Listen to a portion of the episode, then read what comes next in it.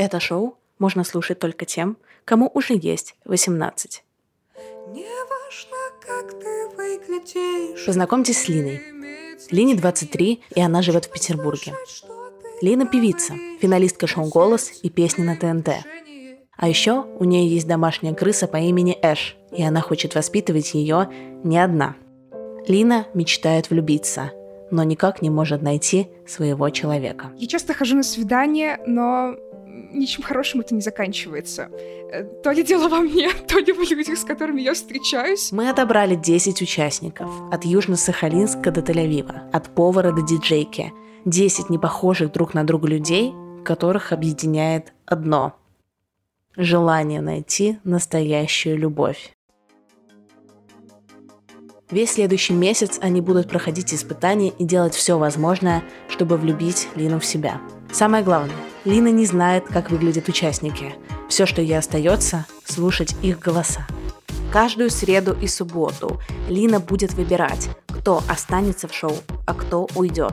Никакого лукизма, только человеческий коннект. Победитель или победительница отправится вместе с Линой в недельное путешествие на Алтай. Там они смогут узнать, как симпатия вслепую переносится на реальность. Но это уже не под запись. Это шоу сделали подкаст «Студия Толк» и дейтинг-приложение Баду. А я Кристина Вазовски. А теперь давайте знакомиться с участниками.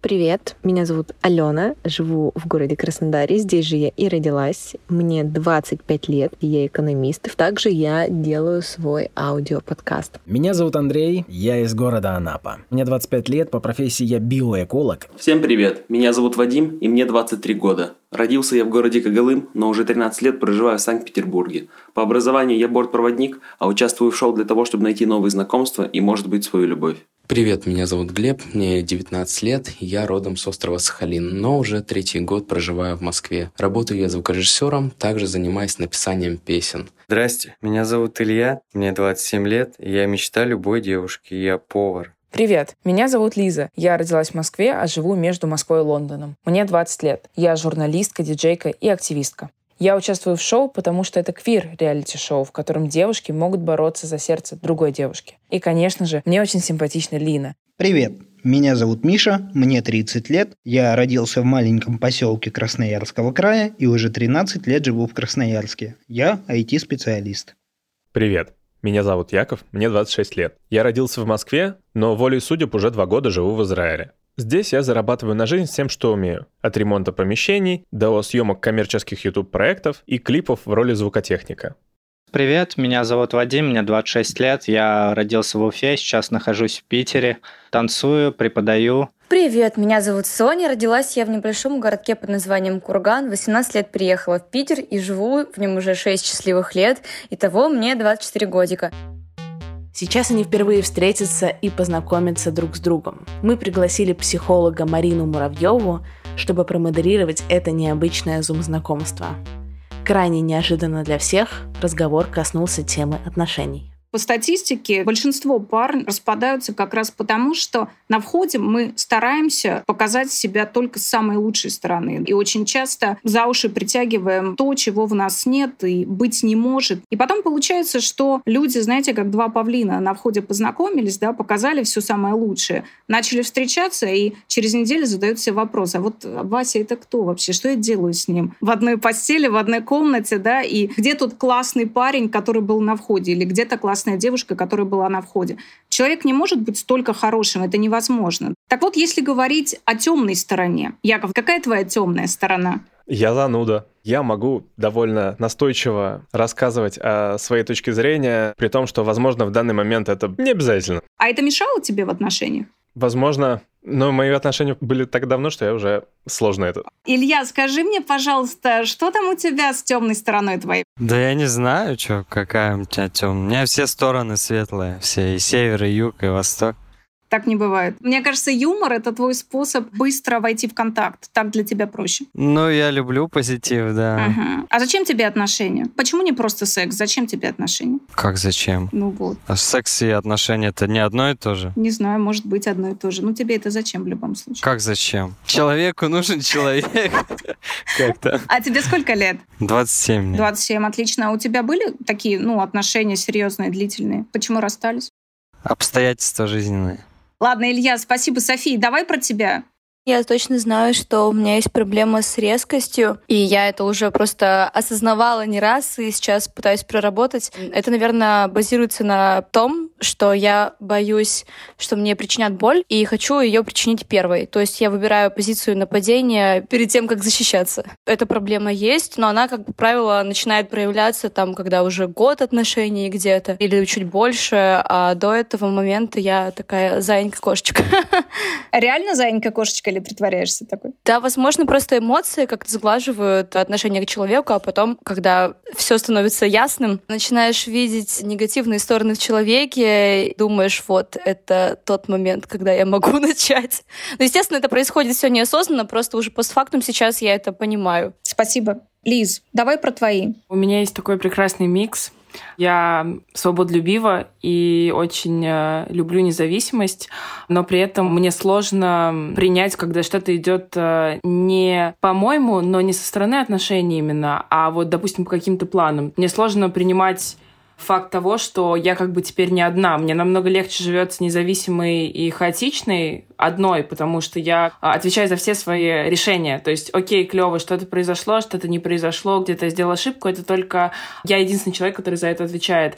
А в отношениях очень сложно понимать то, что есть еще второй человек, от которого зависит э, что-то, который тоже может не соглашаться с чем-то, но я считаю, что коммуникация очень важна, и стараюсь э, вообще по жизни строить чистую коммуникацию, и я думаю, что это ключ и ответ к этим проблемам ты достаточно много рационализируешь. Это одна из э, самых э, первых базовых защитных механизмов да, рационализации. Что ты защищаешь? Наверное, свои ценности и вот как раз-таки комфорт. Мне очень комфортно быть одной, и я очень люблю себя как личность, и люблю эту жизнь, и люблю в ней вариться, плавать, узнавать все новое. И, конечно же, хочется, чтобы еще был человек, с которым я могла это делать, но у него тоже есть своя жизнь, которую он любит, у него тоже есть свое море, в котором он плавает, и приходится как-то эти течения совмещать. Лиз, а скажи, а когда-нибудь влюблялась по-настоящему сильно-сильно, вот прям, чтобы голова улетела? Да, и мне разбили сердце сразу в 14 лет. Мне было так больно, я отходила аж года три, наверное.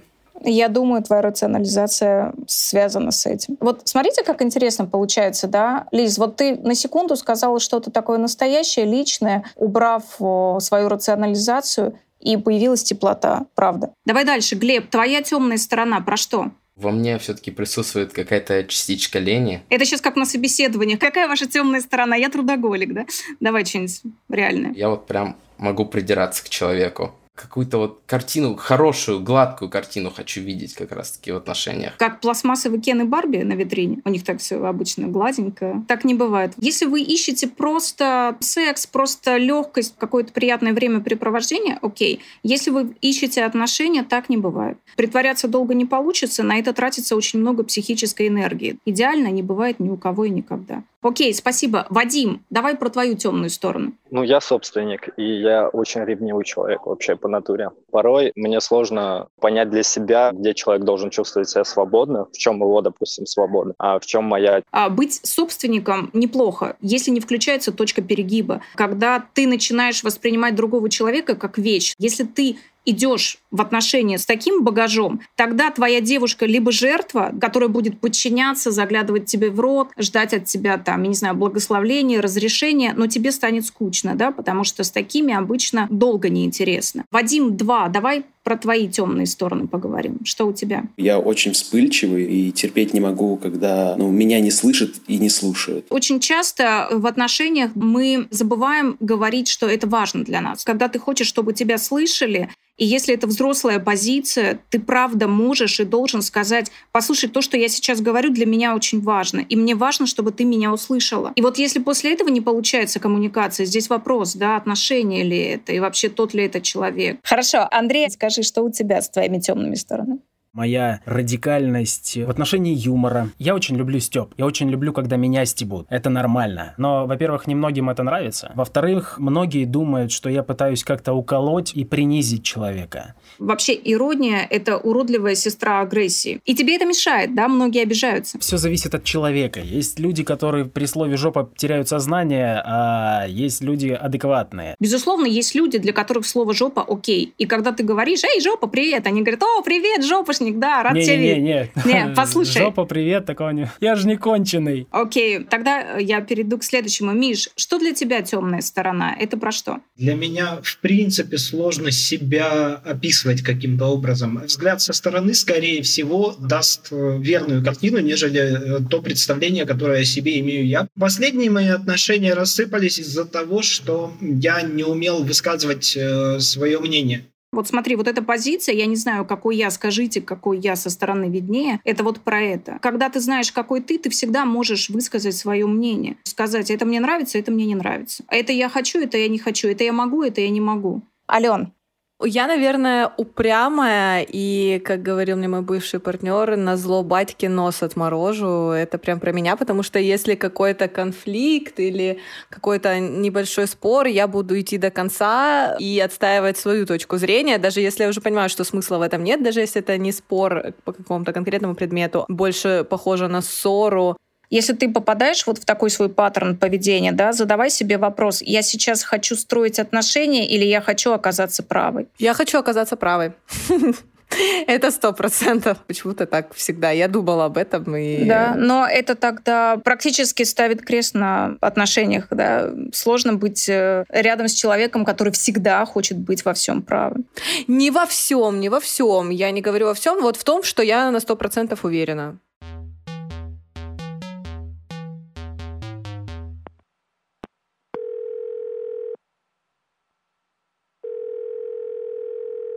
Лина, привет! Ну что, как ощущения? Это очень сложно. Ты пытаешься запомнить их имена и какую-то свою ассоциацию первовозникшую, но ничего не выходит, потому что их слишком много. Потом ты переслушаешь второй раз и думаешь, ха, они мне уже как родные. Я знаю их имена, я знаю их голоса. И то, что они про себя сказали 40 секунд в этом зуме, как чудесно. Там не работают никакие рациональные штуки. Ты просто интуитивно выбираешь. Ровно в 8 часов мы попросили всех участников быть наготове. Сегодня Лина позвонит двоим. Тому, кто понравился ей больше всего, и тому или той, кого мы не услышим в следующем выпуске.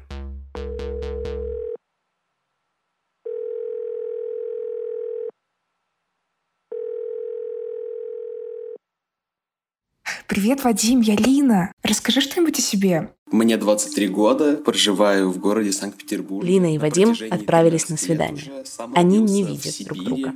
А в каком городе? Город Кагалым. Ты сказал про себя, что ты, кажется, взрывной. Не взрывной, а вспыльчивый. Точно. А как проявляется твоя вспыльчивость? Максимум из того, что у меня было в моих отношениях, я мог повысить голос, и после этого я начинаю извиняться, потому что это О. неправильный подход в отношениях. Это э, верно. Нужно слушать друг друга, вот как я и сказал. То есть это очень правильные мысли. В каких-то горячих спорах обычно происходит. Ситуация разгоняется, разгоняется, аргумент за аргументом. Градус диалога повышается. Я понимаю, о чем ты. Мне кажется, такое бывает со всеми.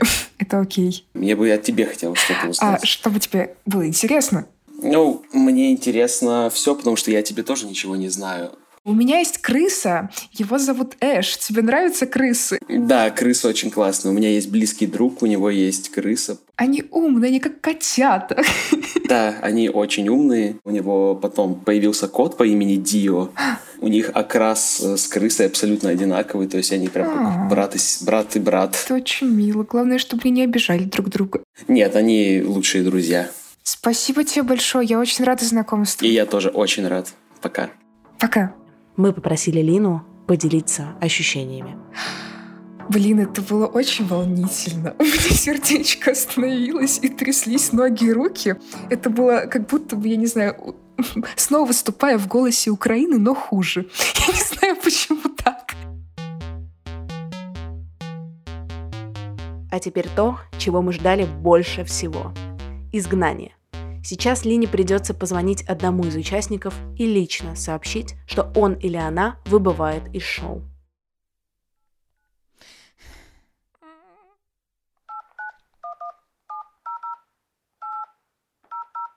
Звоню. Данный вид связи недоступен для абонента. Sorry, this type of call cannot be set up. Обидненько. Привет, Илья, это Лина. Я почему-то не смогла дозвониться до тебя. Просто хотела сказать, что это невероятно сложно. Делать выбор, когда у тебя есть только голос человека, и то, что он говорит, кажется в течение минуты. Э, не работает рациональность, а есть эмоции и интуиция. И сегодня я почувствовала, что нам с тобой не по пути. И это окей, как мне кажется. Спасибо тебе огромное за участие. Ты чудесный. Я уверена, что ты еще встретишь ту самую. Лен, привет. Очень сожалею, что не смог взять трубку. Был на работе. Может, разговором что-то мог бы поменять, изменить твое мнение. Желаю счастья тебе, буду слушать твои песни. Голос у тебя просто шикарный. Если что, у тебя есть мой номер телефона. Ну, лучше пиши смс.